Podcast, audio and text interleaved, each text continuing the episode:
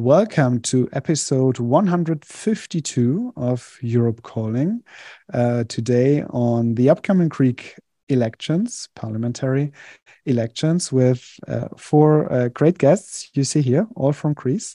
Um, so we really do a deep dive today into Greek politics, also, of course, which are also European um, politics. So it will be very exciting. We will actually start now with uh, four introductory statements about you know seven to ten minutes um, from our four guests to set the stage of the of tonight, and then open for questions and discussions. And we said because it's already late, at least at least one hour later in in Greece than it is uh, here here in in, in Bavaria. Um, we will do 90 minutes and then see how many questions we still have, and we still have energy. We might do a few minutes more. So then let us start. We will start with Eurydice Bersi, who is a well-known journalist writing, for example, at the moment for Reporters United and Investigate Europe. And I'm really looking forward to her statement and introductory words, setting the stage for us very initially about what's at stake at this election, what is all about, and why should we actually care all, all over Europe about the Greek national parliamentary elections. Eurydice, very great to have you and you have the floor. Vielen Dank, Max. Thanks very much for the invitation. Um, it's really good to, to have the opportunity to talk about the elections in Greece, uh, since these are uh, highly unusual elections in, in some respects. Uh, we usually have elections every four years in Greece, but now there's a strong chance that no government will be formed. So there'll be a need for a second election, uh, July 2. Uh, why is, that, is this? Because we already know that the elections after this one will be held with a different system that gives a bonus to the first party. Uh, so whoever comes first on Sunday uh, will have very few incentives to reach the necessary compromises to and form a coalition government. They'll know that next time they'll get a bigger majority, uh, even if they achieve the same result as this Sunday. So, sorry if you expect a, decisive outcome. It is possible that there will be none. Um, another highly unusual um, characteristic of these elections is uh, that they're kind of silent. If you are outside of the country, you might have not noticed that we have elections in Greece, and some people inside the country haven't have barely noticed as well. Um, it's a huge difference with what we are used to uh, in in the, even the recent past. I'm not even speaking about the 1980s where the elections were a huge fiesta.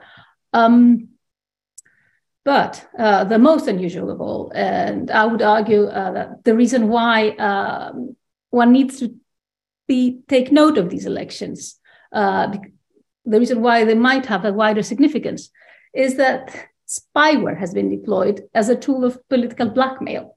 So we are in circumstances that are, yes, remarkable, we would say. Um, in August, uh, we at Reporters United, we were, yes, proud to reveal that uh, uh, there was a connection between those operating uh, Predator, which was the spyware system, and the upper echelons of the conservative government of Prime Minister Mitsotakis. So, as a result of these revelations, uh, the top aide to the prime minister and the intelligence chief were forced to resign.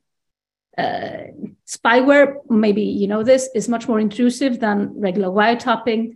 Um, it can make use of cameras and microphones, and it can come up with many juicy details about an individual's uh, private life. So, um, dozens of ministers, party leaders, MPs, journalists, businessmen were allegedly targeted with this spyware and out of all those people, only three came out to openly talk about it. So the elections are held in silence when it comes to this extremely cru- crucial um, component of the political uh, life. Um, there has been reaction from civil society, let, make no mistake about it, also from the European Parliament. The PEGA committee was here. Um, but uh, when, the, when push comes to shove, so when it comes to what has really changed, nothing has changed. Um, it's um, there's no sugarcoating it.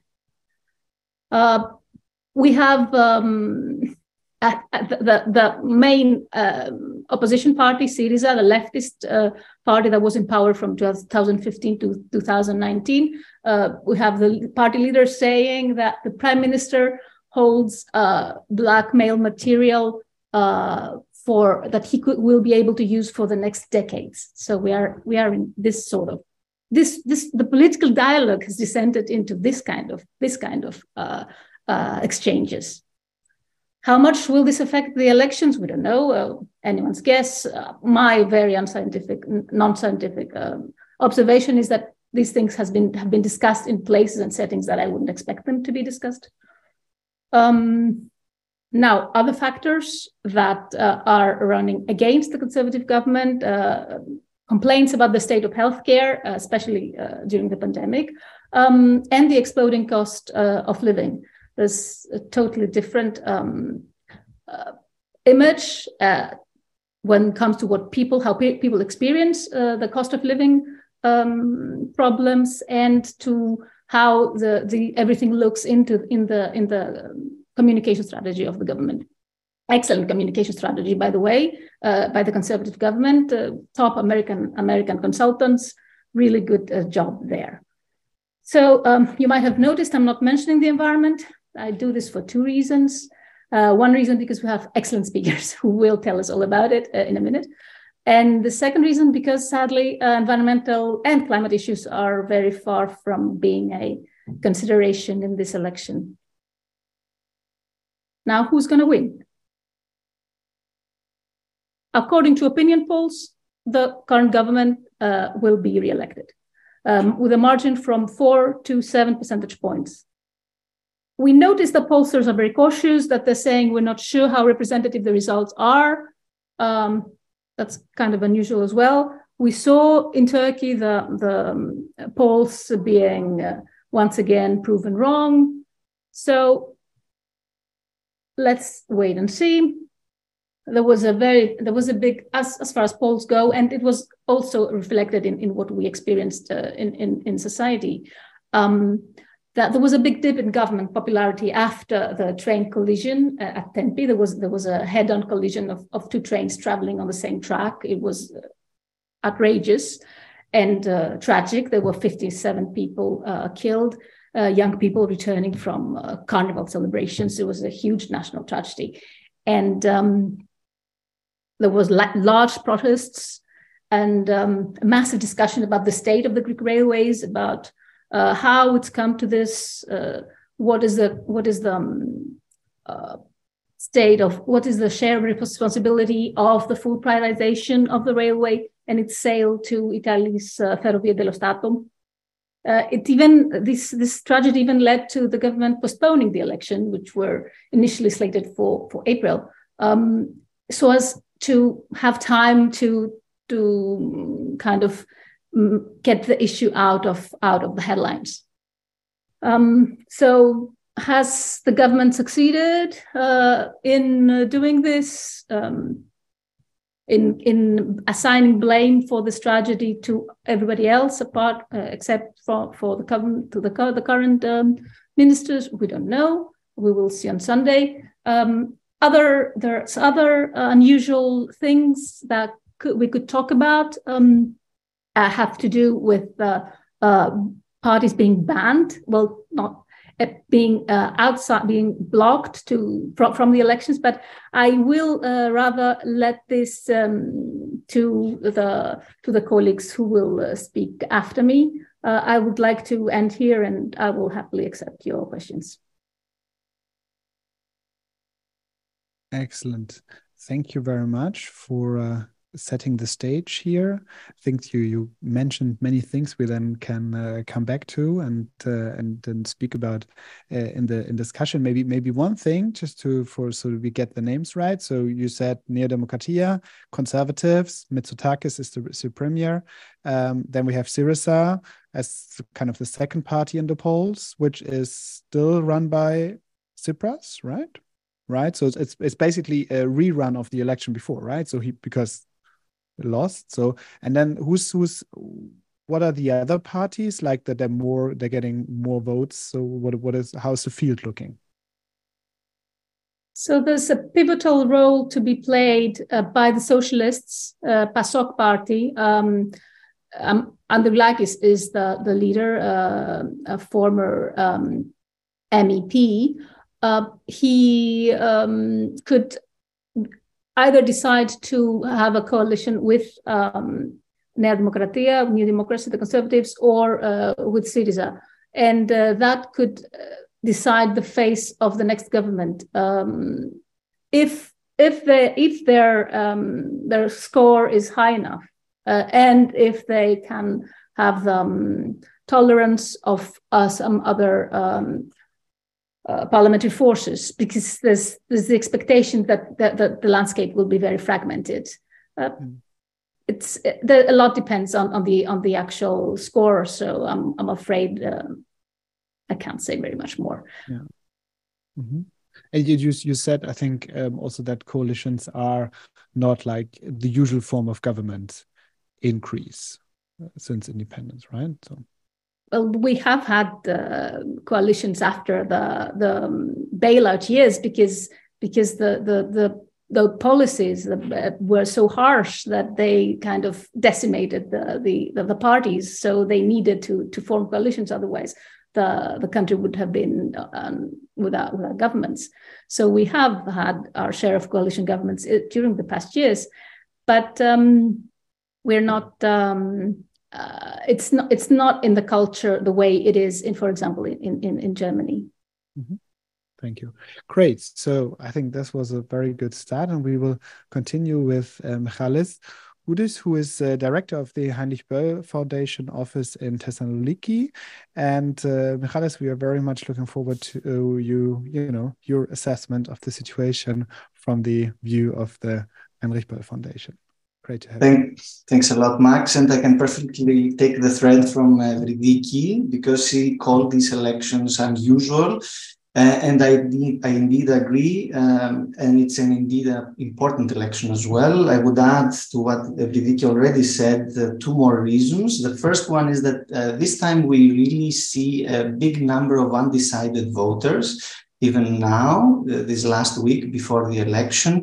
Um, overall, in the last years, we experienced the fact that uh, the ties between the political parties and their voters have become looser compared to the the past, especially before the crisis, where the political landscape was dominated by high concentration of dedicated, devoted voters to two major parties. This is indeed something we haven't always uh, seen in the Greek elections. So many people will make up their minds even in the last moment. And the second factor related to this is that we have a significant number of young voters, more than 400,000 from 17 to 21. For the first time, the 17 year olds will have the right to vote this time. And indeed, this is this comes at an interesting timing, very sad, but also interesting timing, right uh, after the tragic train crash at Tembi that led thousands of young people on the streets to express their anger. So, how this anger will translate in their ballot uh, on Sunday, this is indeed a, an important question that remains to be answered. Uh, Evridiki also called it a silent election. I, I also tend to agree, not just for the reasons he mentioned, but also because of the fact that the political debate, as usual, is very emotional and very self-centered around the political system, but very, uh, let's say, poor in terms of content. Uh, for example, we've seen even today a detailed story by the Reuters talking about the, the impact of the austerity policies. I know you've been following that very closely, you and your audience. Um, the austerity policies and the bailout programs that are supposed to have brought Greece back on track, uh, even uh, despite the fact that the people who actually designed these have uh, acknowledged the fact that this has been a major mistake. The IMF is the first one to say so. Um, the inflation, for example, is steady. Uh, Evridiki mentioned the, the uh, exploding living costs, and maybe we can add a few figures to, to this. 17.5% um, of the Greeks are energy poor, according to the statistics uh, for 2021, the latest by Eurostat. Um, more than 30%, 32% of the Greeks are overburdened by the housing costs, which is a very significant indicator to see uh, the living standards in a country. So this means that uh, all these people pay more than 40% of their disposable income on their housing costs, rent, loan, uh, bills, and so on. And then, uh, if we go to the macro level, then we're confronted with a not so happy, not so, let's say, good situation as structural issues um, dominate uh, the, the context in the country. Uh, the share of the, G, the debt to GDP ratio has only started to fall in 2021 and is expected to keep falling, but nobody can be certain, of course, in the times that we live in. And then there are other structural issues that are related to the reality I described before, as for example, the fact that uh, Greece is the only EU member state that keeps trading 100% of its energy in the spot market. So we have a series of reasons why things uh, cannot get any better for the majority of the population in the country. And this is uh, not just the responsibility of the current government, but it's um, uh, the result of many mistakes uh, from the past. And because I uh, blamed maybe the political system that is giving us a, a pre-electoral time uh, poor in terms of content, I would add uh, a few issues that um, we have uh, uh, described as issues that cannot wait after the elections, no matter who wins uh, this Sunday. The first one is, of course, what Evridiki already mentioned, the fact that the country and the whole political system is currently dealing with uh, a quite deep institutional crisis. It's not just the spyware scandal, it's also the fact uh, as the, the European uh, Parliament Committee described it, it's also the fact that um, uh, the, Greece keeps scoring low when it comes to all indexes, talking about the press freedom uh, in the country, there's lack of trust expressed towards independent authorities by uh, actual uh, people uh, holding the power. And then, of course, there is a lack of trust uh, that is expressed by a large number of people towards the judiciary system in the country, which is indeed quite alarming. Uh, energy, of course, I'm sure you all will mention more. Uh, the green transition and the delignitization in particular was put on hold lately, and uh, nobody seems to really find it problematic uh, in the country. Uh, the regulation needs to be much better. I mentioned the fact about the spot market, and of course, given the fact of uh, high energy poverty, um, energy democracy, giving room, in other words, for energy communities and participation of citizens when it comes to energy production is uh, key.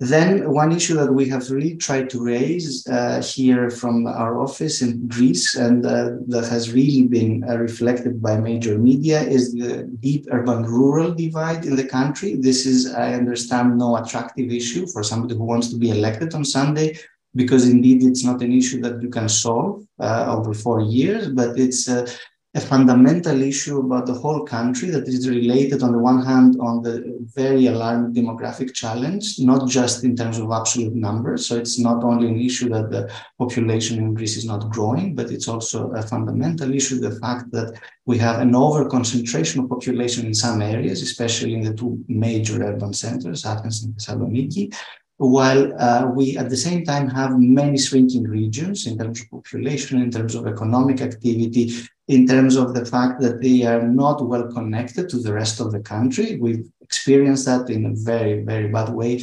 um, uh, due to the Tembi uh, train crash, how uh, problematic the whole connectivity uh, uh, and the whole railway network of the country is.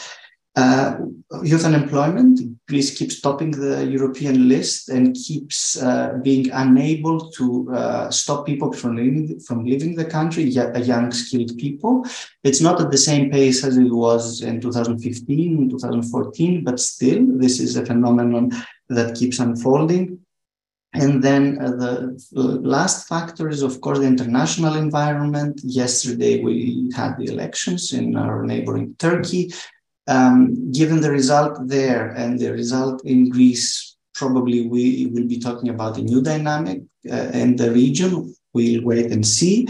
And there, of course, uh, then of course the the other part of our neighborhood is the Balkan uh, side, and the European perspective, especially of the Western Balkan countries, the role of Greece uh, in the whole discussion is an open question um, and is uh, speaking a lot about the role uh, of the country in its wider environment. And of course, the EU, but maybe we can talk about EU and Greece uh, further down in uh, our discussion. Maybe I leave it here from my side for now and happy to discuss more later on. Thank you, Michalis. Um, it was very interesting as well. I'm just um, in the background try. So some people have problems with the uh, with the translated uh, captions. I'm trying to fix this, but please uh, keep trying. And uh, if not, we will also have the captions then in the recording. But it it should work. So I'm not so sure what's what's wrong here. So, but just to the audience, trying to fix this. And uh, next speaker is, and I will do this this way, is Ioli Christopoulou, who um, is the policy director and I think also founder, let me see, no, partner and policy director of the Green Tank, uh, a, a, think tank, an environmental think tank, I think you could say, increased. And um, Ioli, uh, we are very excited to hear about you and uh, your view on the elections and the state of the green transition in Greece in particular. Thank you very much for the invitation to this very timely webinar. As I have a few graphs to show, I'm going to be sharing my screen. So uh, it should work. Great. So um, as in any election, there are many aspects to talk about. I'd like to focus mostly on the climate and energy policy. This is our area of uh, specialization. So let me uh, just go back and uh, talk a little bit, give you some background on Greece's policy and where it stands. First off, uh, Greece was one of the countries, one of the member states that supported the EU Green Deal back in 2019. In fact, just a few months earlier, in September 2019, the Greek prime minister had committed uh, the country uh, to a phase out of lignite so all brown coal, lignite power plants are to close by 2028. This was a historic announcement as Greece is uh, was at the time rather the first lignite producing uh, EU member state to commit uh, to such a decision, to such a phase out. Um, the phase out has since been uh, integrated, the exact date, into Greece's national climate law. This was adopted just a year ago. Uh, the law also commits Greece to climate neutrality by 2050 and to reducing emissions, greenhouse gas emissions, by at least 55% um, by 2030 compared to 1990 levels.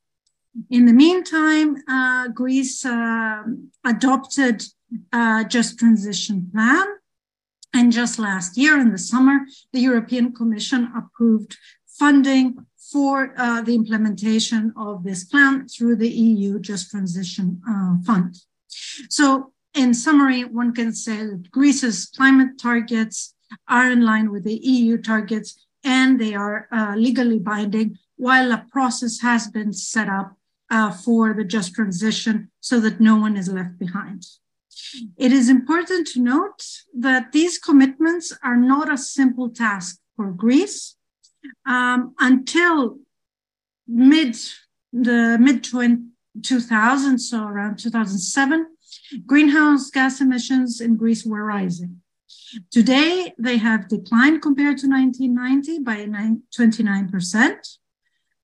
And now, what we're called to do is pretty much the same effort uh, to, to 2030, but now we have much less time we are we have one third of the same time for the same effort.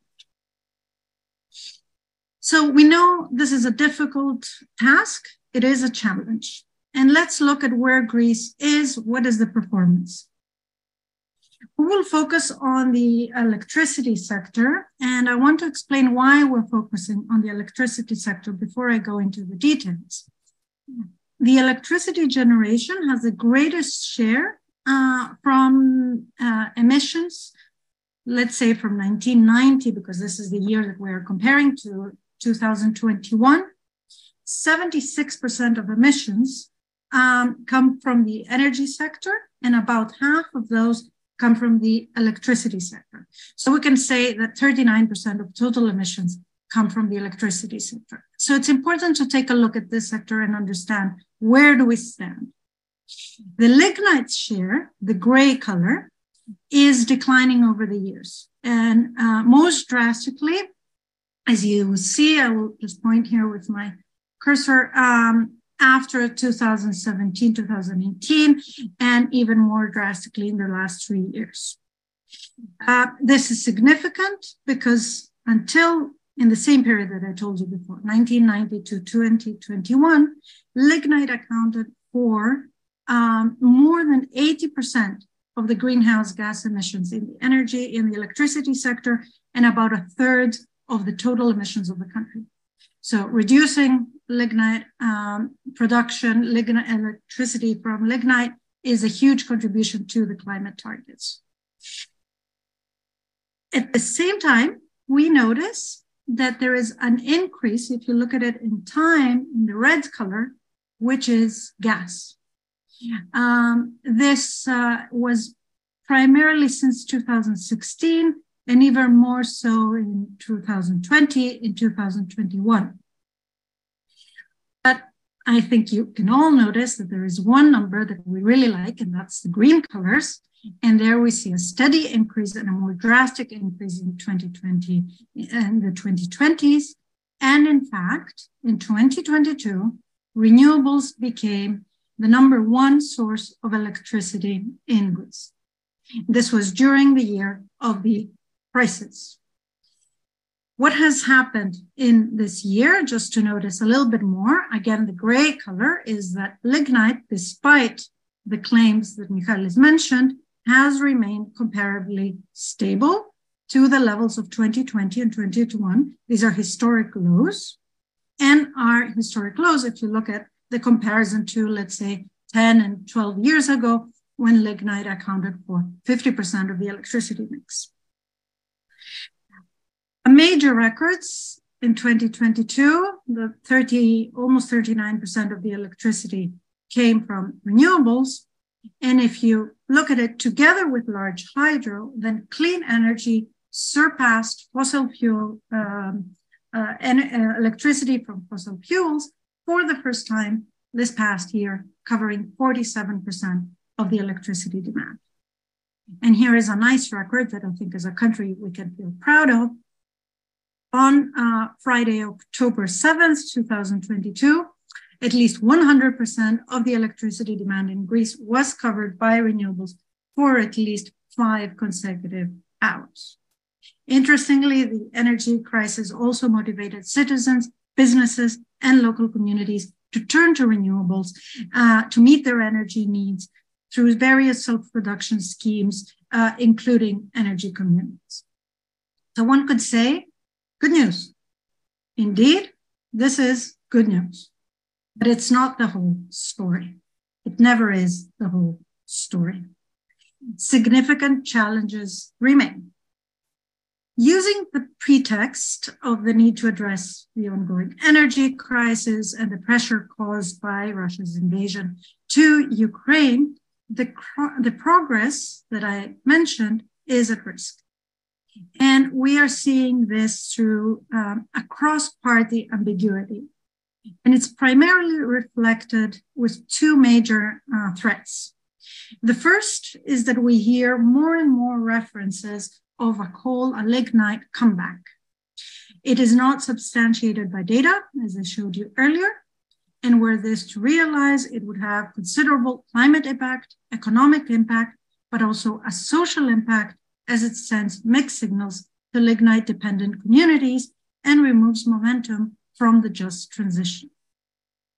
Second, we have a prevalent support for the development of fossil gas infrastructure. This is new um, grids, new power plants, LNG terminals, and in addition, the promotion of hydrocarbon exploration. Such investments will hamper the progress towards green transition to date and may result in very expensive stranded assets. So what is instead needed from the next government is a clear commitment uh, to measures that will lead to a fossil free electricity sector by 2035.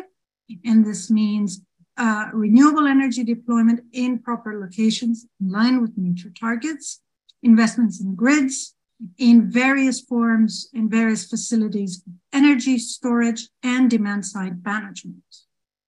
And then when we move away from the electricity sector, in the coming years, there's a need for a focus on the other energy, uh, um, heavy energy sectors, industry, transport, the building sector, and a new priority, which is nature-based solution.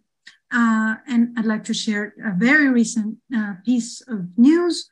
In March 2023, Greece became the first EU member state to adopt binding targets, nature targets, both for protection and restoration in line with the most recent global and EU targets and even the provisions of the proposed and not yet adopted EU nature restoration law. Now, this is the proposal. This is where we would stand. Are these issues central to the political discussion and the party commitments and campaigns? I would answer not so much. The Greens transition has occupied a rather small part in the political debate. We heard the other issues um, already by Evridiki and Michalis. It is true that the energy crisis was in the forefront, especially through the winter. It is not so much today. Uh, maybe because there is a relative stability that is perceived across Europe. Maybe because the big um, hurdle of the winter has been overcome. Uh, or there are other priorities, including, of course, the high cost of living, the tragic train accident, um, and all the other issues linked to the wiretapping, inflation, and so forth. This was also clear in the recent TV debate among the political leaders. There may be also another reason um, is that each party manifesto actually includes environmental and climate commitments, but not so clear. The commitments are rather general and even at times contradictory. Uh, there is divergence even of petitions when you hear representatives speaking to different audiences. So I'd like to conclude by saying that the message, the main message from 2022 and the main lesson learned has not yet resonated across political parties. So instead, I will repeat it. We can make it beyond fossil fuels. The transition is already happening. We have the data that shows us that all we need is clear commitments across parties and, of course, in the new government. Greece can make it. Thank you very much. Ioli, thank you very much. And I will just uh, give you give you one question straight away because I think when it, when you showed you know that uh, the the good part of the story or the the the good news that really like the renewable share is is really really going well, and then you said uh, that you know lignite and gas are basically being pushed back. So my question would be: Is that what's the reason for that? Is that kind of the usual reason that we often hear about you know the fossil fuel industry's last uh, efforts to keep their business model running? Or are there specific issues that are uh, increased that you, you know would um, you you would say actually are making making this unique? So what what is your opinion on why, why that's happening? I think it is clear that renewables are um, not only can meet the needs but also they are cheaper um, so they do get that priority. Uh, there is no doubt that there is inertia in the system uh, in the sense that indeed uh, fossil fuels are trying and are struggling to uh, keep uh, their position. But the signals are also very clear if we look at the EU uh, policy. And we have the new uh, Fit for 55 package uh, pretty much completely negotiated now uh, in Brussels. And the signals are clear that we have a revised uh, emissions trading scheme. The carbon price will increase. So there is incentive to move away from fossil fuels. Of course, it won't, it's still a battle. And I think this graph showing um, the clean energy versus the fossil fuel energy is in fact showing a battle that is taking place. The risk is that while we can actually have a clear, clean um, energy victory, there is a risk of stranded assets in the fossil fuel industry, especially if we go for more um, fossil gas investments. Hmm. And maybe just to to add this also to to make it a bit more transparent. So um, also this is actually the, the, one of the first questions we got by by Stelios Papastratos. He he's actually asking so whether the three main parties, or he's basically saying, but I'm formulating as a question here, the three main parties uh, have different path for the energy transitions. And then, from your opinion, as you know, from a, a, a climate scientist and climate activist and energy um, expert, what what do you feel like uh, how are the parties then differing in their kind of focus on those issues and then the pathway to take? Well, as I mentioned, all party manifestos, if you look at them, uh, include uh, a separate section on climate and energy and the environment. Uh, and you see the more um, optimistic and the more ambitious policies, but they are together with the most conservative uh, positions, and that's across the parties. Uh, so you will see there's a position in favor of more renewables and higher targets. And then you look just three, di- three lines further down, or just a few paragraphs down, and there you see there is a need for more fossil gas uh, new uh, investments and infrastructure. And probably the crisis has uh, triggered some conservative uh, reactions across parties um, that may explain why this is happening. But what we really need is clear transition and go forward. Thank you very much. I would just say one comment in German on the subtitles. Ähm, also da ist, die Untertitel sind da, aber es scheint ein Problem zu geben, damit, dass sie auf manchen mobilen Geräten nicht sichtbar sind, die übersetzten Untertitel. Das ist sehr, sehr schade. Das war vorher nicht ganz klar. Es tut mir leid. Wir werden im, äh, auf der Aufzeichnung dann die Untertitel auf Deutsch für alle Geräte natürlich dann haben. Hier scheint es so zu sein, dass vor allem die Desktop-Geräte, also der normale Computer, hat die Untertitel. So to say it in English, so the translators captions, there are mostly, as I understand it here, limited to the desktop client. And there's in most of the mobile devices, they are not visible as a translation. So I'm sorry for that. That was that wasn't planned, um, but we will have the uh, subtitles um, in the recording. And uh, then to continue, I'm very happy to uh, welcome Elias Papatheodorou. Um, Elias is kind of uh, a co-father of, of uh, this webinar idea here. I, I, we had a phone call a couple of months back uh, talking about uh, different things, and we've known each other a while back now for, for kind of in previous roles. And so, so thank you very much, Elias, for for bringing also up this idea to do this webinar, and um, also saying this because uh, Elias is from the Green Purple or Purple Green Alliance, and he will tell us about you know what that is um, uh, in, in, in a bit. And uh, there are other members or the Green movement, right? There are other Green parties. There's a Green Party, and we, we of course got questions. So why are not here? And I just want to make that transparent that we first of all don't want to do an election arena. So we would have to invite several parties, and it's not about really making an election campaign here, but it's about making the issues transparent. Uh, first of all, second of all, uh, kind of has been Elias's idea. So I, am super glad uh, that you're here. And then we of course will want to speak um, uh, in the afterwards also about the state of the green movement. And this is obviously a topic and if ever, ever anyone is here from you know one of the other green movement green party members uh, parties please then speak up and up in discussion and we talk about this. But as constructively and as positively going forward as we uh, as greens uh, tend and i include myself in this uh, always do this. So so that was my little pretext um, on on a question that will surely come. And now um, i'm looking forward to to uh, to Elias to to give us a bit of an idea about you know what what his alliance is, what what's happening there, and his view on on the things we talked about. And I think you have been active for quite a while uh, in in that, and I'm really curious to hear what you have to say. Welcome. So, einen schönen guten Abend von Athen. Um, so, Max, thank you very, very much. I think it's we that have to thank you uh, for for tonight's uh, event. Um, and and thank you for bringing Greece to to the center stage, and uh, because we you know we really appreciate that.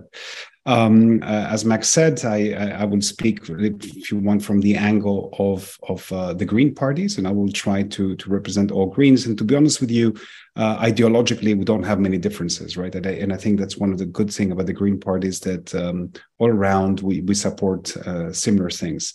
Uh, the Green Purple Alliance is is one of those parties. Um, it's an alliance that basically replicates a Greens/EFA. Green CFA is the Green group um, at the European Parliament, and EFA is the you know the European Free Alliance.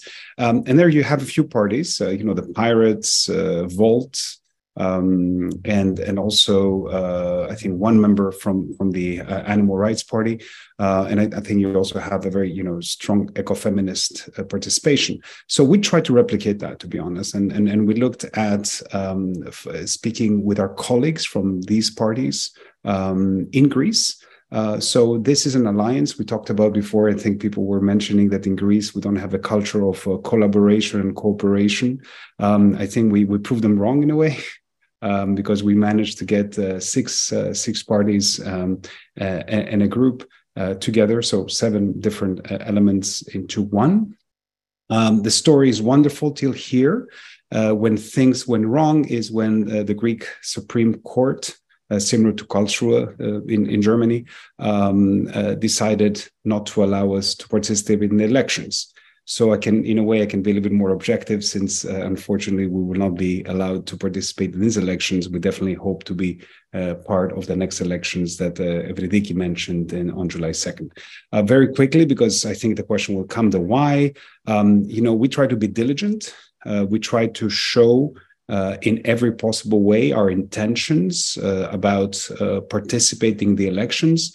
And what I mean by that is that although it was not fully required, it was required in the past, but not this time, we even submitted in writing our application to the Supreme Court. Um, we paid about 40,000 in fees uh, for the different candidates we had. We had 250 candidates covering all areas of Greece. Um, and uh, but the reality is that we made one small technical mistake, which was really the final step. And uh, surprisingly, in the Greek uh, court as well as the Greek ministry, instead of seeing the clear intention of uh, us participating in the elections, and as I said, we try to be even super diligent, over diligent, um, in in also including uh, a written uh, testimony for our, our alliance, uh, the court decided that since we did not push one single button, um, you know, we we're not allowed to participate. So we're very sorry to that for that. We have to apologize since we're also one of the parties that is uh, claiming that uh, we need to digitize society and streamline that. So uh, a very unfortunate mistake. But nevertheless, uh, we we are not very happy um, about the whole the whole situation. Um, you know, it's very similar to what Evridiki was mentioning before with the spyware. Um, did uh, the government get the right to do some, you know, to operate some of the spyware, at least in some cases? Yes, they did. Was it right? Well, probably not, right? So anyway, uh, long story short, that is the Green Alliance. But the, also, the, I think the, the, fortunate thing is that more, there's more, you know, Green parties uh, participating, um, and and we definitely wish them uh, luck. Um, and we wish them a very, very good electoral result. Um, I'm one of these people that believe that there should be one single uh, Green Party in the country, um, and I'm hoping that this will become a reality soon. So, going back to our subject, I think Greek elections and you know, and Green uh, Green parties. Um, I will take elements from uh, the three last uh, speeches. I will start from Ioli's speech. Uh, definitely, we're happy that the energy transition is taking place uh, but we're not happy uh, in the manner that it's taking place. So we think there is a little bit of greenwashing. Um, we think that definitely uh, the element of the energy communities is not being uh, promoted sufficiently. We think that the element of uh, self-production and self-use, something that uh, uh, in Germany might sound strange, but in Greece it is true. You cannot uh, you cannot use yourself in your house the energy you produce from your own solar panels. You just have to send everything to the system. Um, uh, but uh, you know, these are the elements that we're looking for because we do have a, a problem with energy poverty in the country. Um, people mentioned before uh, different elements of that, but energy poverty is an issue, um, and today we have both the means and and the money uh, to resolve that. And uh, the means, you know, it's the technology. The money is the famous um, resilience fund. Unfortunately, Greece has focused more on the recovery, not enough on, on the resilience. Um, also, the we uh, I think there was a mention about unemployment. Uh, we think that a more ambitious plan is needed uh, to to you know to combat unemployment. That includes uh, things like microfinancing. Um, if you look at um, the Greek um, the diaspora of uh, the sizes of companies in Greece, um, we basically the backbone is micro companies, right? It's companies that have less less than five employees. Um, if you look at any and all financial uh, instruments that are available right now to these people are absolutely nothing and also it's not only about the instruments but it's also about the amounts that are available uh, for these people and so we think that this is something that needs to change. We think that there needs we need to have more micro uh, microfinancing solutions exactly because this is the backbone of, of the Greek economy. Um, obviously, another uh, element for us is decarbonization, uh, not only in electricity, but also uh, in other areas. Right now, if you look at the transport, transport in Greece is essentially um, done through you know diesel, um, simply because we don't even have sufficient uh, railways uh, to support uh, the, the great work that is needed with transporting goods and also people. So definitely there, we, we think that uh, there is some work to be done. Uh, we are not happy with any of the programs we have read. Um, I think that all green parties are supporting um, much larger investments um, in the area of transport, especially rail. Um, and I don't think this has to do with this awful accident uh, that took place and took the lives of, you know, what was it, 70, almost 70 uh, people, mostly young people, you know, mostly people that were returning to university um, after a vacation, a short vacation. Um, but we, we think that this is should be a national strategy uh, for, uh, you know, for example, another element which now is happening, I think in the rest of Europe is night trains. We do not have any night trains in Greece right? Uh, so that is one one of the uh, elements we're, we're, looking for. Um, going back to the economy, we feel definitely that a strategy, a better strategy is needed um, for a sustainable economy.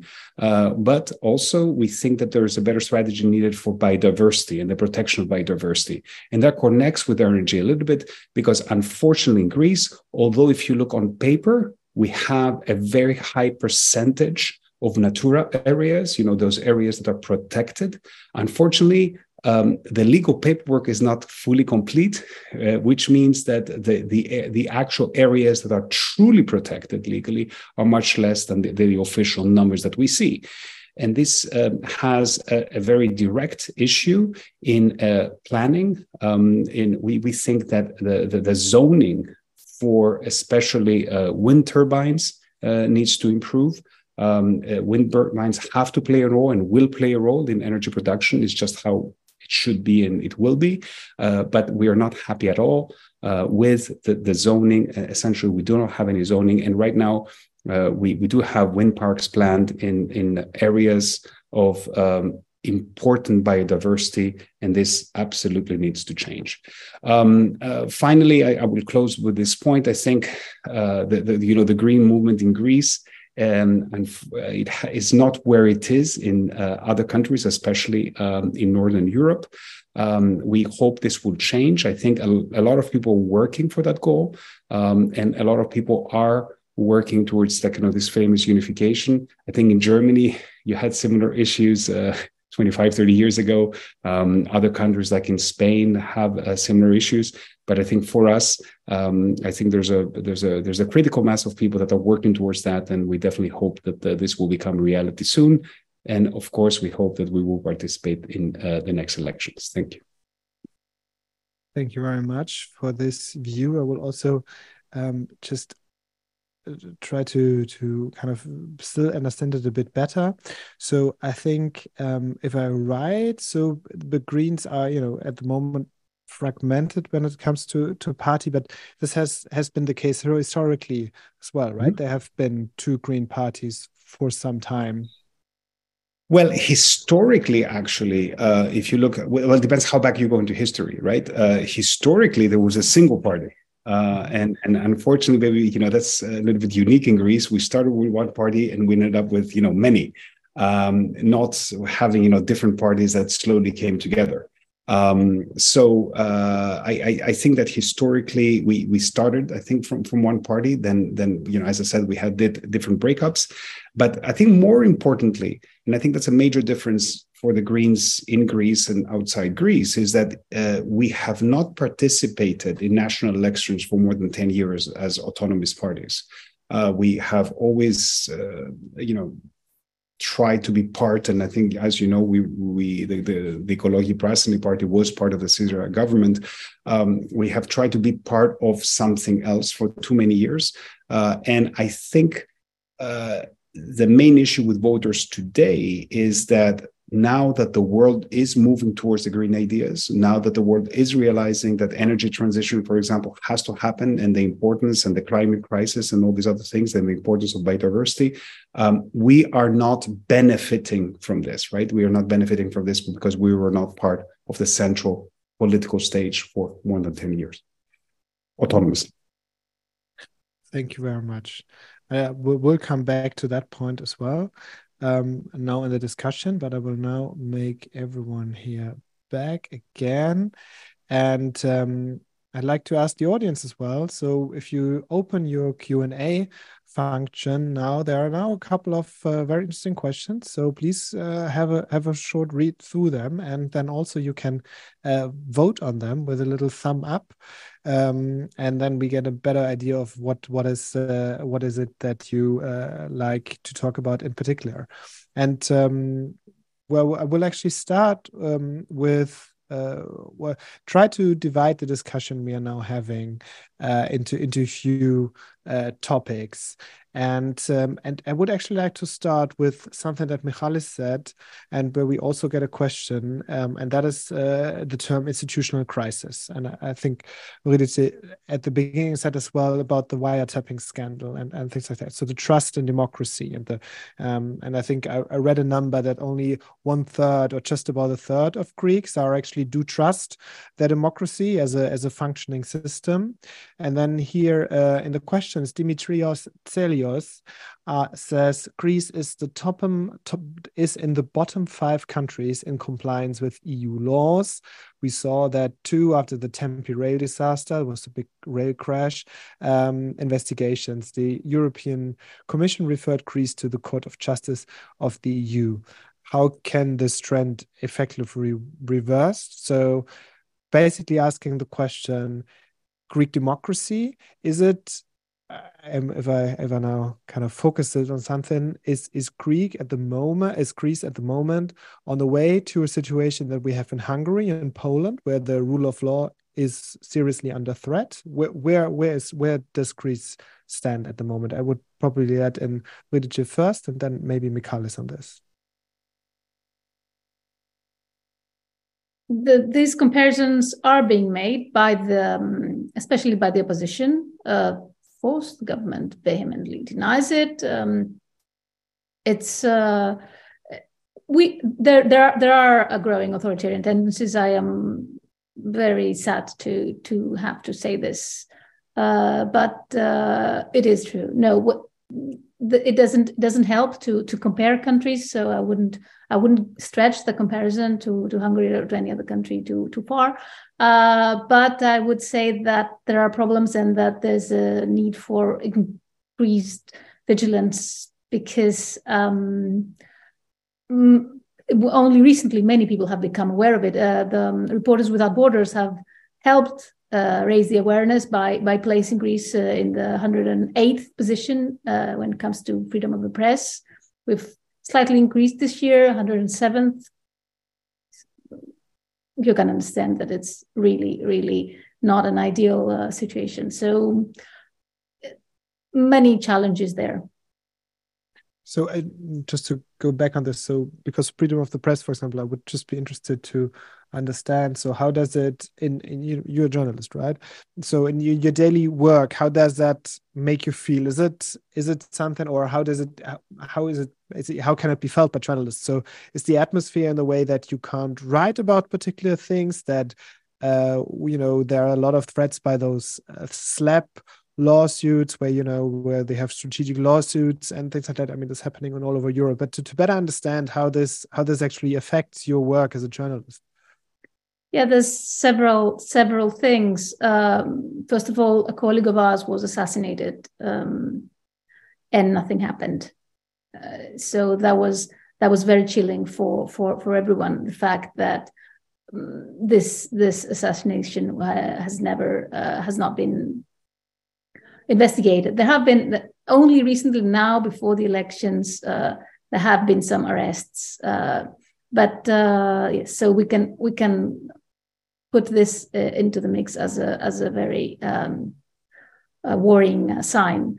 Um, second, there is um, uh, always the tendency of the government uh, to dictate what is being um, written and what is being covered it's not that it's always uh, successful in in in uh, achieving this. So I shouldn't you shouldn't think that there is no um, uh, dissenting uh, views, uh, but uh, especially in the TV stations, there is this um, there's accusations of huge uniformity in in the main um, uh, line, um, which has led to a big distrust uh, being expressed uh, against uh, some prominent um, colleagues. Um, and there's SLAPPs, as you mentioned. Uh, so strategic lawsuits against uh, journalists. We have that too. Reporters United has the outlet I work for for the moment has is, has been the target of one of those there's there's there's lots and lots of issues uh, uh, here, unfortunately.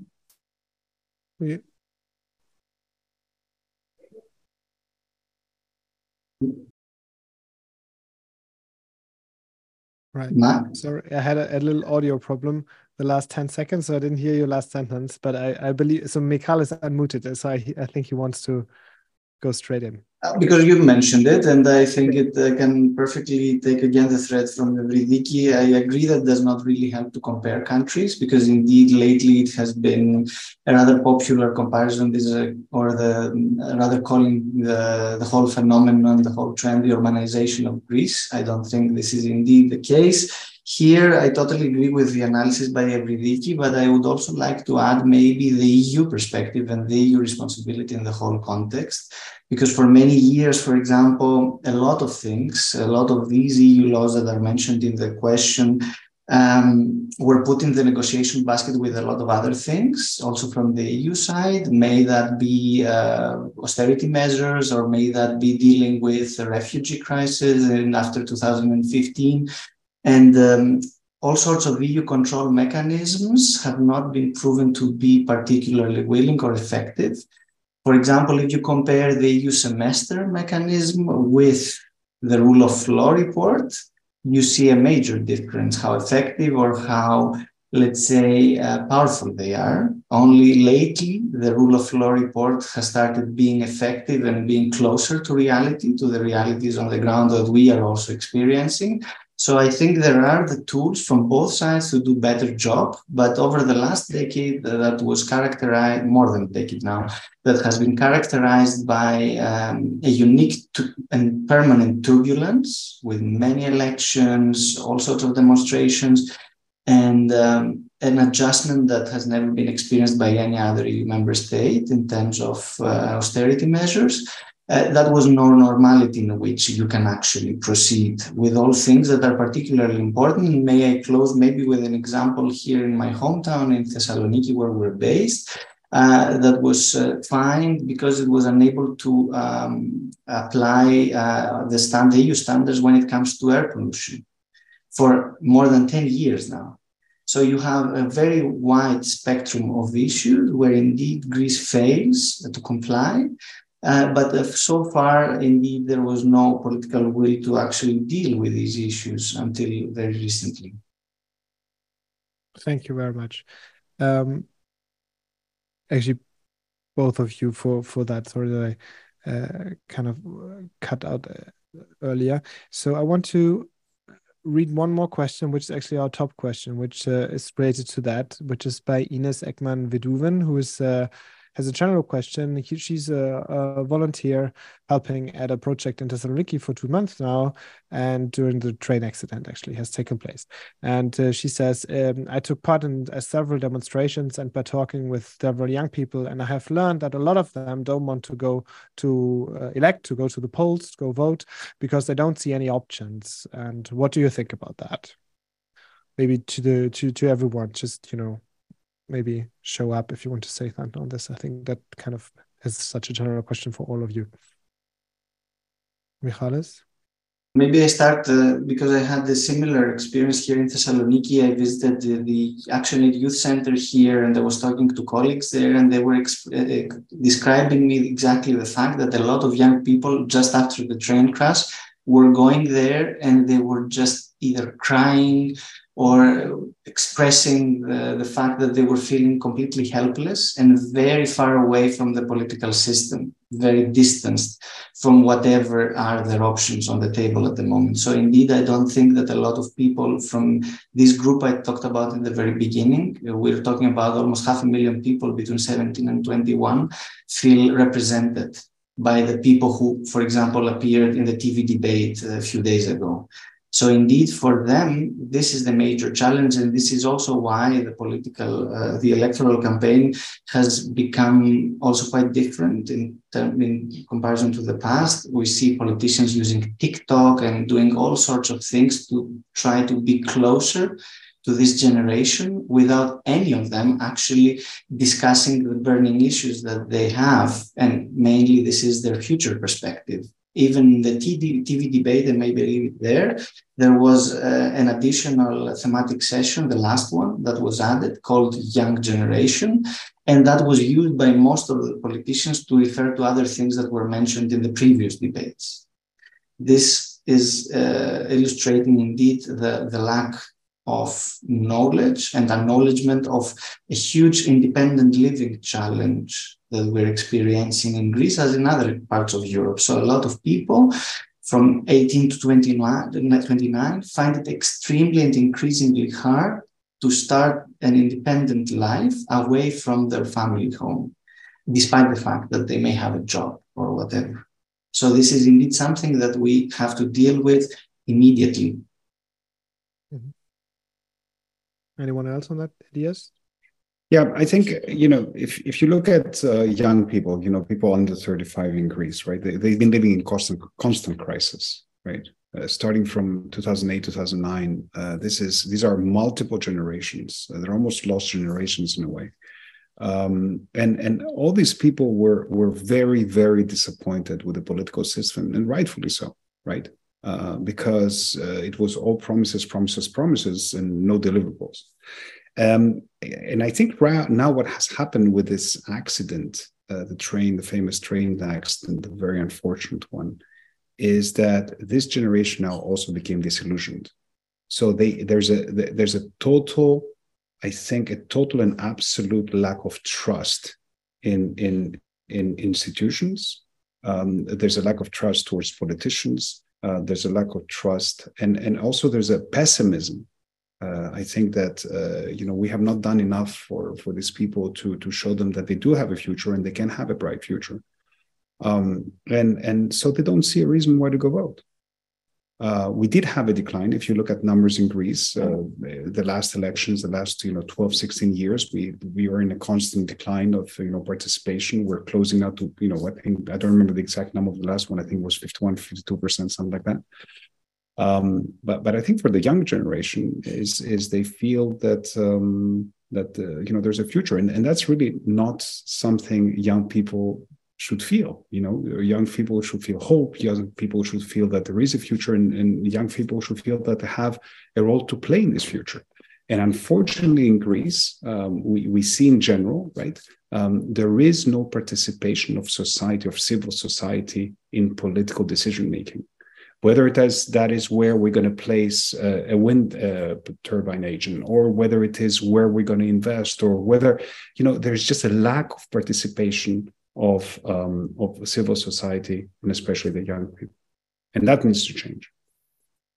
Interesting. That actually wanted to ask that question to Ioli now as well. You know, coming from a environmental NGO think tank, is that then do you have the feeling that you know if i look back for example at the european election 2019 one of this this big green wave also in terms of support for the green party which was uh, green parties in europe which was basically one of the driving forces for the green deal then afterwards right? It was basically due to by millions fridays for future especially going to the streets in the big climate demonstrations. Basically then they, many of them didn't go into politics but at least there was like a um, environment created, a civil society climate movement environment that I think it still, you know, has problems, but it's still strong in Germany. So, so my question to Ioli would be, how do you see that increase? So, is there very strong Fridays for Future? Is there anything, you know, where actually people, civil society, take to the streets? And you know, we in Germany we have the discussion about that people actually cluing themselves onto the main roads to really block and you know demand by by even force um, forced political decisions on that. So is that something you you feel in your work, you see, or is that completely different? No, thank you. I'd just like to comment uh, first on something that Michalis said before that um, we have as a, I think, different element of this election, this great um, percentage of the electoral that is undecisive. So it's not only the youth, but it is many citizens that feel that they don't have a real representation uh, among the political parties. Um, just as I, I, understand why we're focusing on on the youth, but I want to mention it that um, there is this what is it now? I think down to 14, 15 percent of the electorate that uh, still even six days ahead of the election is not sure what they will vote. Uh, now, to your question, uh, indeed, the Green Wave in 2019 was uh, very uh, influential in the EU uh, elections. Not so much uh, in in Greece. There was um, a similar movement in Athens and in other cities. So we saw um, young people in the streets, and Elias can also attest. I think um, but um, I would say that currently this movement is not so active, or at least not in the same way. Um, and we see that there is an interest in young people in becoming uh, active, but many don't know how. Many don't feel, cannot find where they belong, um, which party or youth group will be the one that will represent them. So I feel there is this gap even among among the youth, and they have not at this stage, at least to my knowledge, and I cannot say that I know everything that the youth does, and I would not want to represent them uh, in any way.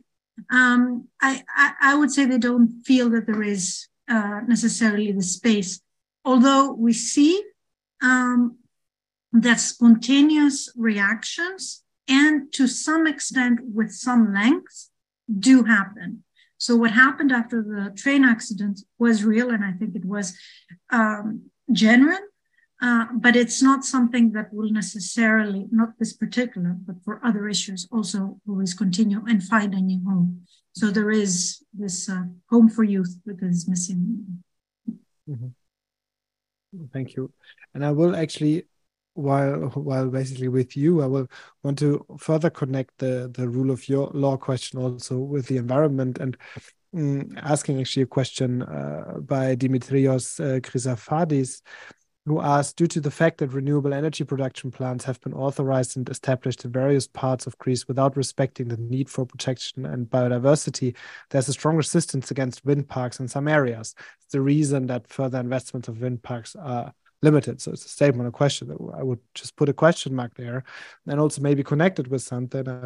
I've I've I've, been to Western Turkey um, a while back, and there spoken to people there, and they're, they're basically great environmentalists saying, you know, it's actually great to have so many wind energy plants, wind turbines there, but you know they just appear overnight uh, and being put there, and nobody's being asked, and then they're just there, and you know the farmland uh, where there's on, you know, they're supposed to be, you know, farming and and harvesting. So the question is how, you know, is the energy transition that, you know, because the numbers look good, right? So is that is that really much top down? And is that, you know, what Dimitrios uh, says is that is that part of the problem that is done too much top down without actually involving uh, citizens and is, is that is that true um, yes so first of all uh, the green transition is happening. So we do see this change in the numbers.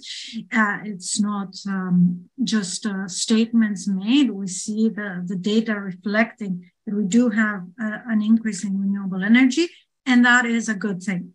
Now, how it is done, yes, there are uh, significant and important concerns.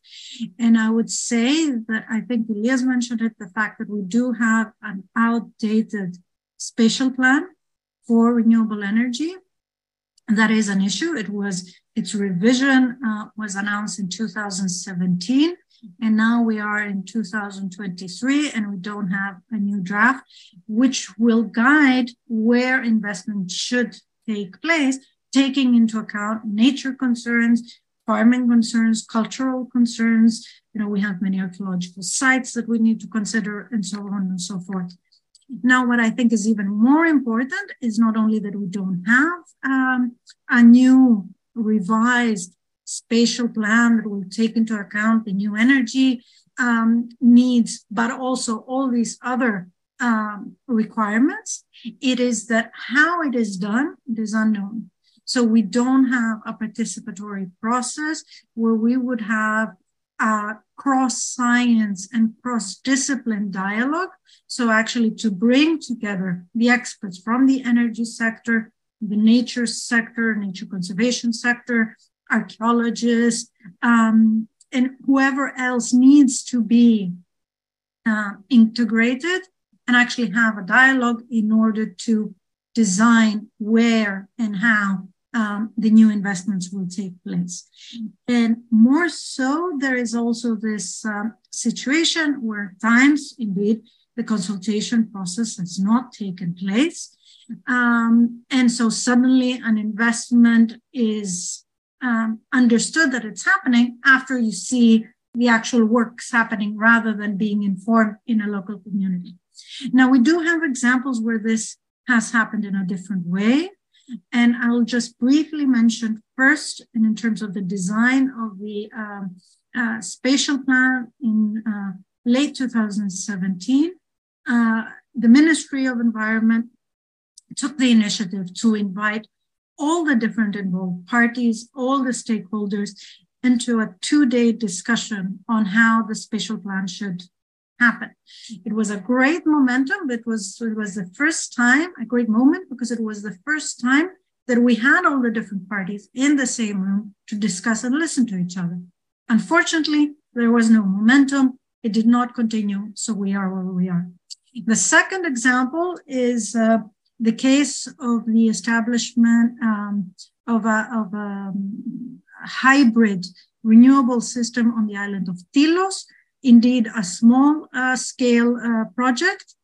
But what is interesting is that Tilos This is a small island in the Aegean. And we are talking about a one wind farm, one uh, wind turbine, a solar plant, and um, a battery. But what is interesting is, is that the whole island is a Natura 2000 site. So it is protected for its biodiversity. There, there was consultation, there was discussion, and in fact, the proper location and siting for this plan was agreed, and there are even next steps on how this project can go forward. So it's not that it cannot happen, it's how it happens, and we need to do it in the right way. Excellent. Thank you so much. We're now basically one hour 20 minutes in and um, we we still have a couple of questions. I'd really like to continue for a bit. Everyone okay with everyone? Also want to invite uh, participants now also to use the raise hand uh, function. Um, if they want to uh, want to contribute something uh, a spoken question to, so to say um, because I think there are there will be more interesting opinions. So I think we will have time to three more, three or four oral questions but then I think we have we've spoken about the industry transition now, and I'm happy to take more questions on that. But if I if I think about also what you know what has been um, what has been in the in the news as well about and what you mentioned uh, quite a lot, uh, and that that is something I'm, I'm looking at Eurydice for for is is of course the train crash. You mentioned that already, and um, you Eurydice, you you wrote a piece for Investigate Europe, Reporters United, on the role of Europe in this really severe train crash that you know uh, hit a lot of young people going going back back and forth from university. And i wondered whether maybe you could to take a couple of minutes. I know it's it's a big topic because i think it's a, it's a, i really liked your piece on that and we'll also send it around to to the audience as well afterwards. But maybe you could uh, give us an idea about you know what the rule of uh, the role of europe was actually in this uh, severe train crash and maybe then also you know what what can we learn from that that. And um, yes. Thanks very much um, for the question. Um, so, when the bailout, uh, when, when Greece was facing a, the very severe uh, financial crisis in 2010 and the Troika descended upon the country, the first thing um, we heard was that the railway uh, was contributing hugely to the uh, sorry state of the Greek um, finances, and it had it could be closed down. Like we we had, we had Poul Thomsen of of the IMF literally saying, "Shut it down." Um, it wasn't shut down, uh, but it was severely. Its funding was severely um, cut, uh, and uh, so much so that um, it uh, became a fantastic fit for privatization, which happened as a as a um, it was a condition for further loans. It wasn't a choice. It happened by uh, the Syriza government in 2017. It was one of the last things that that uh, Greece did under the under the bailout uh, policy. Um, but when when when uh, an institution uh, is slimmed down um, with only cost cost cutting in in mind, uh, there are consequences, and this this is something that we saw over and over in Greece uh, with the with the, the, the troika policies. I don't mean to put um, the, the, the there are many factors that contributed to, to that to that train crash. I don't mean to say that. Um, uh, the the troika policies were the were the decisive factor, but I don't think we should ignore it either um, because there are lessons there. I think.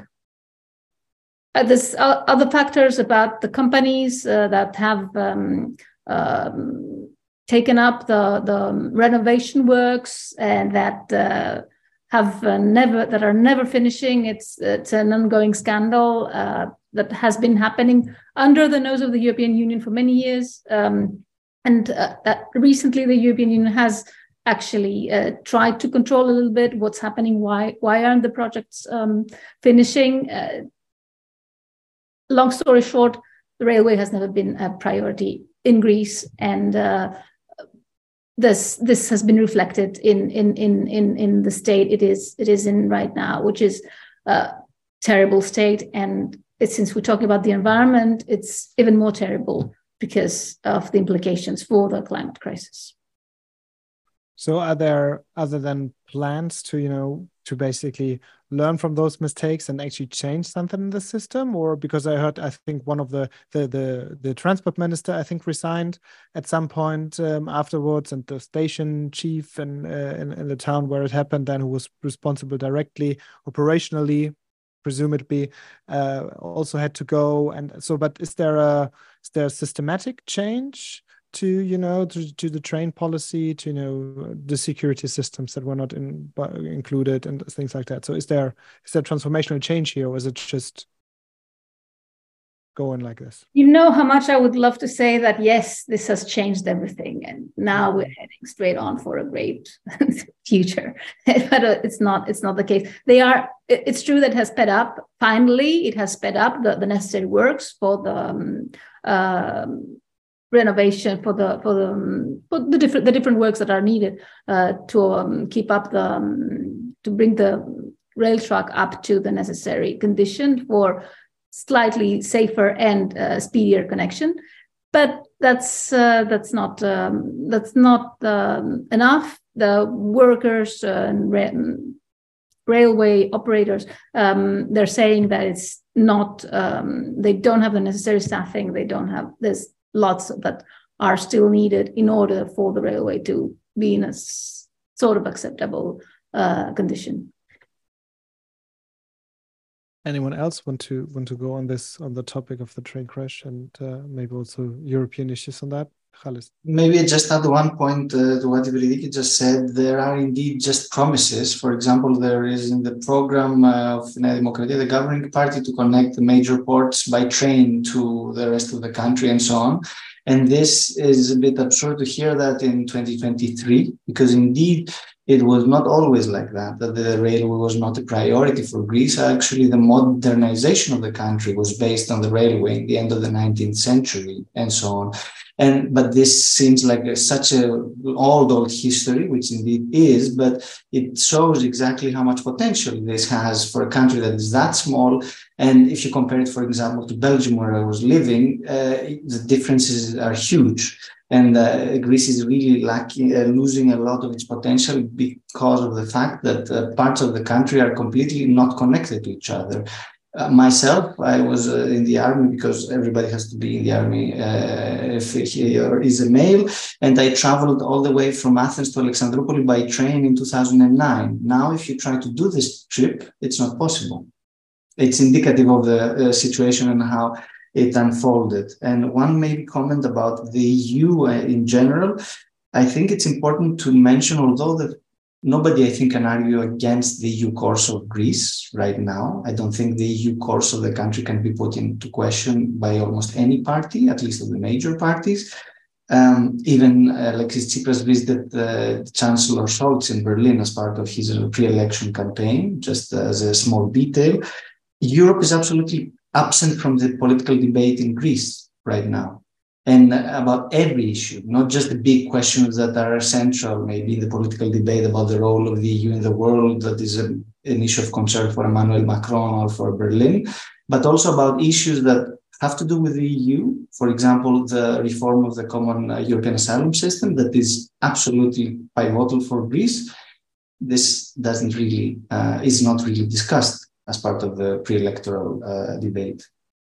Mm-hmm. Interesting that you're bringing this up because it's actually some now a top question by by Ines uh, Eggman again, uh, uh, she, she also talks about refugees policy and because I think back in 2015, 16, 17, 18, you know, when uh, when when there were uh, there was a lot happening there and the discussion was was was super intense and and it has been you know on all over Europe basically this this topic has has uh, very much uh, you know well uh, lost focus here and still i mean the situation in on many greek islands and also with the pushbacks i mean there, there's a lot of things happening there and this is really not mm, this is really not not a big not a big topic anymore so i wonder whether when when you say that's actually not a not a not a large topic at least domestically in Greece. So is it only is it not a topic in in in Greece itself, or is it not just not connected to the European Union? I would say both. Definitely not connected to the European Union right now, yeah. but I think you we have also experienced the shift from people being. Uh, showing extreme so signs of solidarity and willingness to help in 2015 and because of the fact that uh, there was no concrete plan, no integration strategy that was implemented ever from, by any government from 2015 until now, so eight years later, um, there's a completely different mindset by the population on the islands, especially.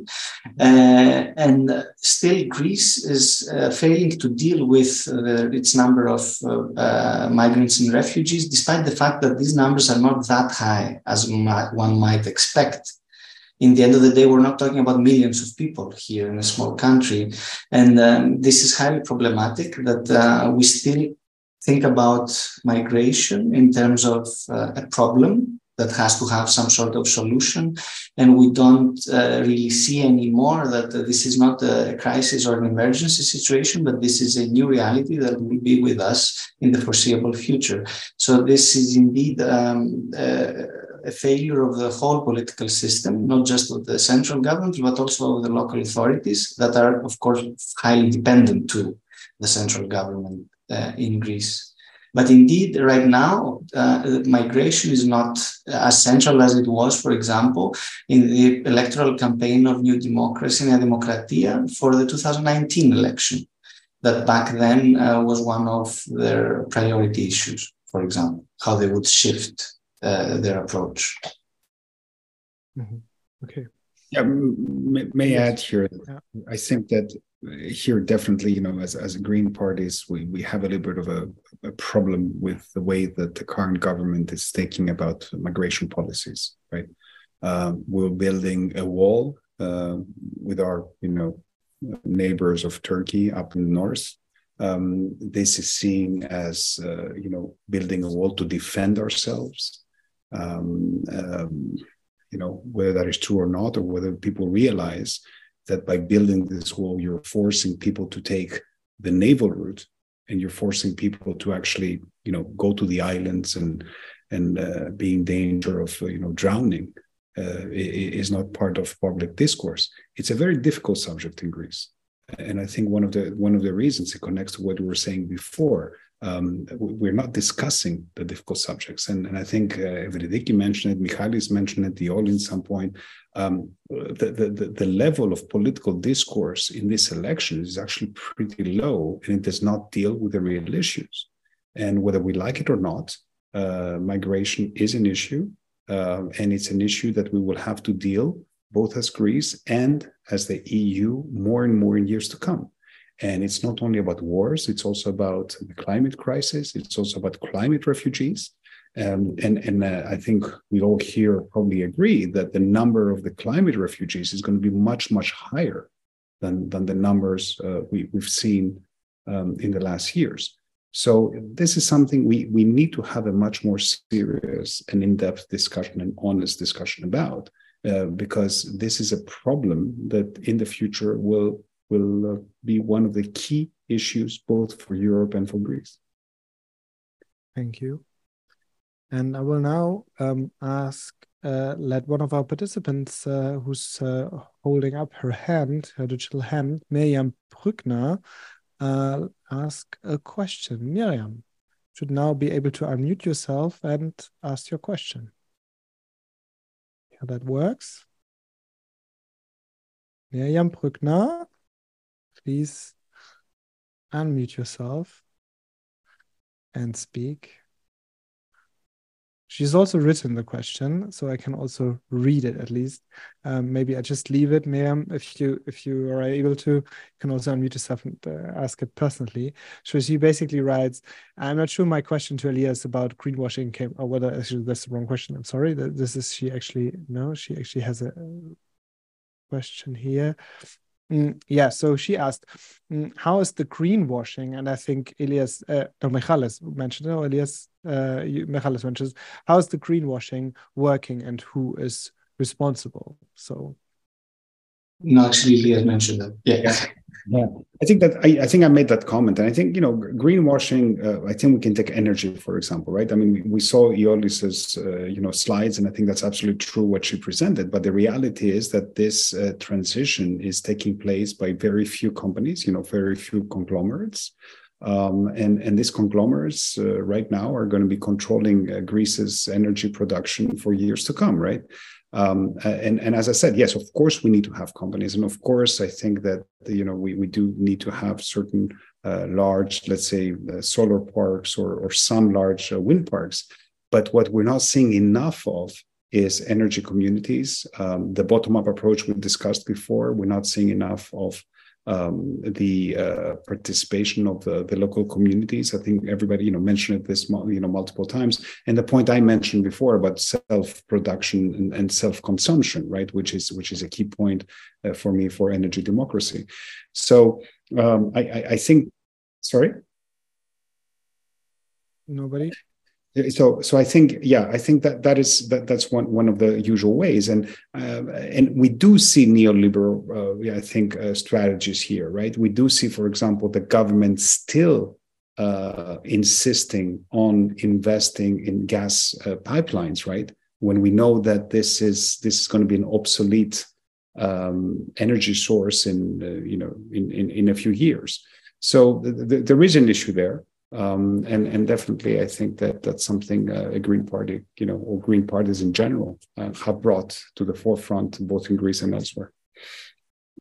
Can I can I put that to Ioli maybe as well? This question about greenwashing, whether you have the feeling there is a lot of greenwashing in there as well, and then maybe I already tease you with like connecting this the question also on gas uh, that that Elias brought up with the geopolitical question. So in a sense, I mean, it's not only about about, about energy there, but the gas, especially pipelines, but as well as gas exploration in the eh, GNC, I think, has also a lot to do with geopolitics, also with the relationship with Turkey. So, how, where do you see, as a you know, as as an NGO, as a think tank, those two issues? So, first the greenwashing, and then the the the also connection to actually geopolitical questions. Um, yes, so I think I mentioned a few things on, on the greenwashing before.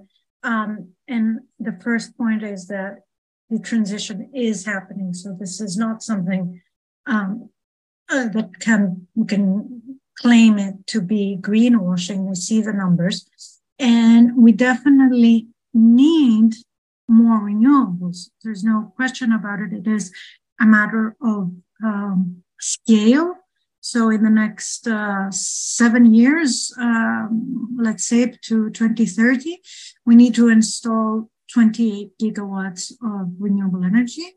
And we are now at a bit more than 10. So uh, clearly we need the big investments as well. But we definitely need also the participation of the citizens and the energy communities and the self-production and um, the various schemes available. What is interesting is that we see, and we have the numbers for it, um, we see that there is an interest by uh, the citizens, and this has actually skyrocketed in the last uh, year, um, where we have um, a demand for, for such projects there is an issue of the demand for these projects to actually translate into installed capacity. So yes, there, there is a gap. But what is interesting then happened just um, a few months ago is that there was a, a law that was adopted together with the transposition of uh, energy directives, where we have a decision to commit grid space to energy communities. And that is an interesting reform that is taking place in that the state actually wants to give grid space to energy communities, two gigawatt of grid space. This is something that we will see how it will play out in the coming months, in the coming maybe uh, a couple of years, as it is coupled also with the availability of public funds, especially for those energy communities that are nonprofit to cover energy needs of uh, households. So I think that's that's something that we are waiting to see how it will uh, play out. Now, in terms of the geopolitics, um, uh, well, what to say? Um, and it is not uh, easy to comment on an election that has not also, um, I mean, the election took place yesterday, but we don't have a final result. We're going for um, the second round uh, in two weeks. So uh, hard to say what will happen. And, uh, and I think every uh, you mentioned before, hard to trust what the results of the polls and the result of the actual election. So we'll have to wait. In terms of the, the link with the uh, energy transition, if I may just focus on this aspect of the geopolitical uh, discussion. There has been increased tension in recent years because of the hydrocarbon exploration and uh, the various uh, dreams uh, of the countries in uh, the Mediterranean, in the Eastern Mediterranean, on who is going to tap first into these resources if they are available. So, in fact, we have increased tension and no result in, in the sense that we don't know what will happen if we found it. And by the time we find, if we find any hydrocarbons, we won't have any other atmosphere in order to burn these uh, hydrocarbons because we will have reached our climate limits. So another uh, idea would be actually uh, to invest in um, offshore uh, wind farms or offshore renewables and see whether through that approach we can actually see a rapprochement, a closer of the relations uh, among the neighbors in uh, southeastern Europe and in the Mediterranean in particular. So that's an alternative option, and that's something that mm. we could consider it. Also, for geopolitical reasons, it's more peaceful and uh, more advantageous. I think that's excellent. Renewables as peace energy. I think it's very important. I want to want to give Elias is, is, is, uh, yeah, yeah. Just, just, a very wait, wait a minute. Then Sorry. and then I would just just to make transparent. You know, you will go, and then I, I think you know. I was looking at the, at the numbers. I think people are getting a bit tired. So I think we we we talked we talked a lot. I would like to dedicate two or three minutes maybe. Then after after speaking about this, uh, speaking you know, asking you the question about what do you think the Turkish election election results, you know, Erdogan, maybe not Erdogan, actually means for Greece. Um, and and uh, especially for the region.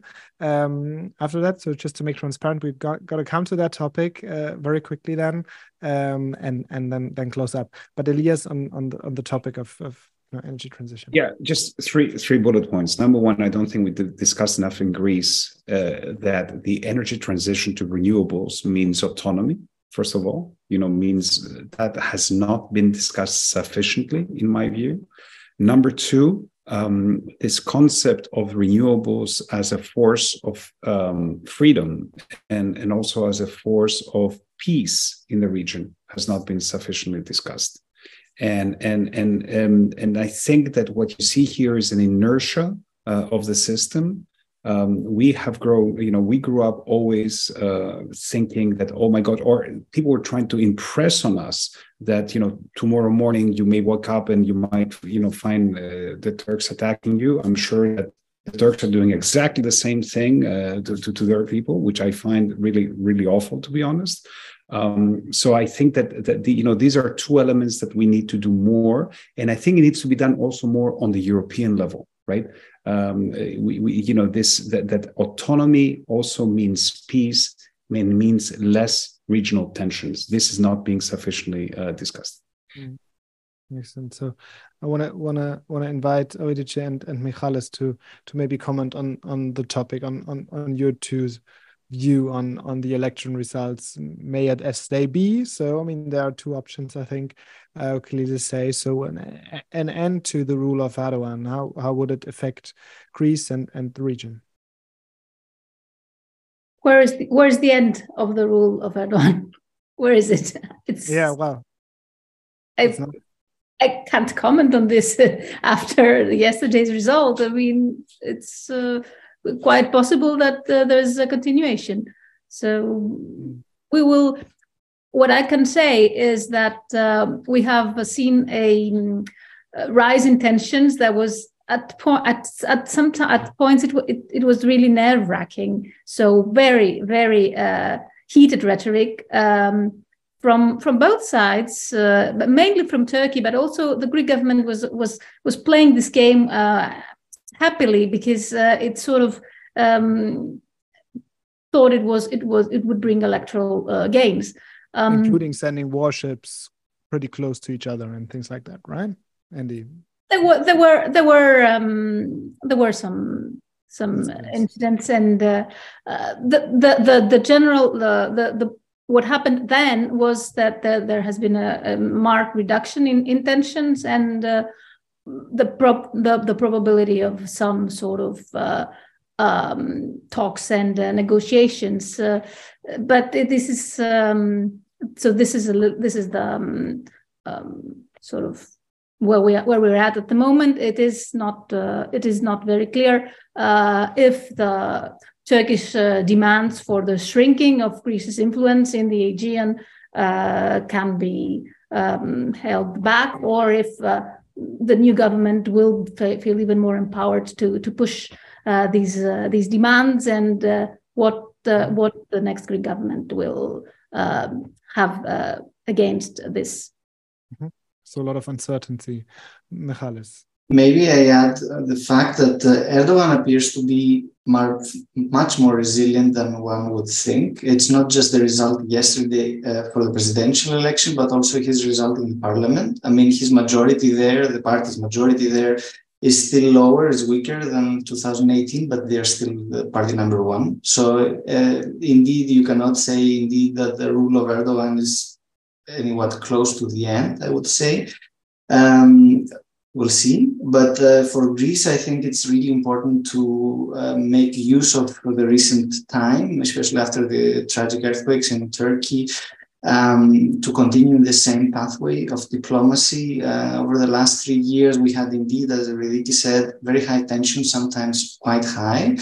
Um, and for a big uh, amount of time uh, in the row. But at the same time, we had the, um, restart, the restart of the so-called exploratory talks between the two countries. So there were steps, concrete steps made towards uh, the pathway of diplomacy, and it's important to continue in this pathway, no matter what the new government in its side of the Aegean will be uh, in the summer. And uh, in Greece, it's important to note that uh, almost all parties more or less agree on the general approach when it comes to foreign policy and to the so called national issues but uh, in a very generic and vague way. So there are no uh, there's no preparation, I think, for solid next steps if it comes to uh, diplomacy that will bring us eventually to the Court of Hague, for example, to discuss the disputes that uh, mentioned. So for us, this is indeed a challenge, no matter what the next day will look in the Greek election after the Greek elections um, and we have to be prepared, no matter how the, the other side looks like after the second round of the Turkish election is over. Thank you very much. And we're now uh, 2045, 2145 in increase. And I will close this webinar with this. And thank you all very much for being part of this. Um, I personally learned a lot about many, many things. And I think very clearly also showed how what an what an exciting place Europe is in a way because you know different countries go differently and one you know one's assumptions about one country are usually wrong. Um, i think it's safe to say. And and it's great really that you all took the time in, in those busy times and talk about uh, what's what's at stake in greece and for europe. And i think we covered a lot of questions not all of them. Uh, we got quite a lot actually. Thank you very much for that. Also to the audience and apologies for the bit of problems with the subtitles but we're going to fix this. So uh, just you know uh, best of luck to everyone who campaigns in those elections. I think best of luck for the democracy in Greece because you know if a lot of people go and vote, and this is always important. So I think apart from you know saying that you know voting for something that you know protects the climate, uh, on the other it's very important to go vote at all, um, always. And maybe I close with that. And thank you all very much, and have a nice evening and all the best to Athens, Thessaloniki, and wherever you may be. Bye bye. Thanks a lot. Have a nice evening. Thank you.